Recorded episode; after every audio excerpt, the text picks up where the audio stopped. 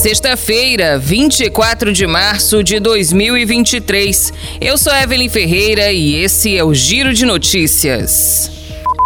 A Páscoa deve movimentar mais de 2 bilhões e 500 milhões de reais no país. A expectativa é que o faturamento seja 2,8% a mais do que o registrado na mesma data no ano passado. Isso é o que aponta o levantamento divulgado pela Confederação Nacional do Comércio de Bens, Serviços e Turismo. De acordo com a CNC, o faturamento deve ficar abaixo da Páscoa de 2019, antes da pandemia de Covid-19.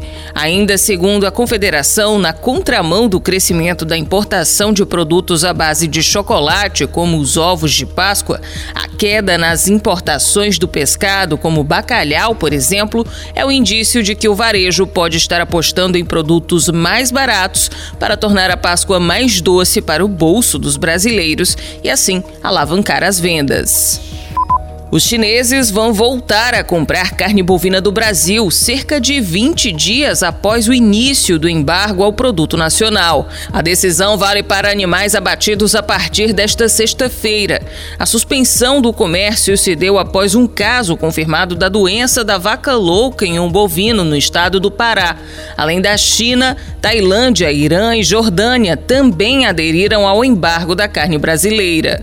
O caso de vaca louca identificado no Pará foi considerado como atípico pelo Ministério da Agricultura, pois teria sido resultado do envelhecimento natural do animal. Na prática, isso significa que não havia risco de contaminação do rebanho. Em 20 anos de monitoramento da doença, o país nunca identificou a forma mais tradicional do mal da vaca louca, quando o animal é contaminado por causa da alimentação dele. A suspensão do embargo à carne brasileira para a China China ocorre três dias antes do presidente Lula embarcar para o país asiático.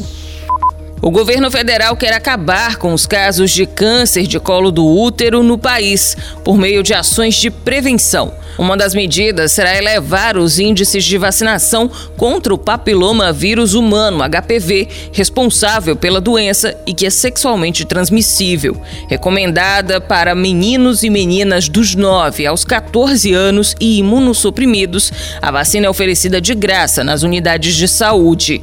No entanto, os índices de vacinação apresentam queda nos últimos anos. E a meta do Ministério da Saúde é chegar a 90% de cobertura. Outra Outra ação será a inclusão do teste molecular para detecção do vírus, recomendado pela Organização Mundial da Saúde, a OMS. O projeto piloto será realizado em Recife, Pernambuco, e prevê a testagem e o monitoramento de exames de cerca de 400 mil mulheres com idades entre 25 e 64 anos. O Ministério da Saúde pretende ampliar as ações para todo o país a partir do segundo semestre. O câncer de colo do útero ou câncer cervical mata em média 6 mil brasileiras ao ano.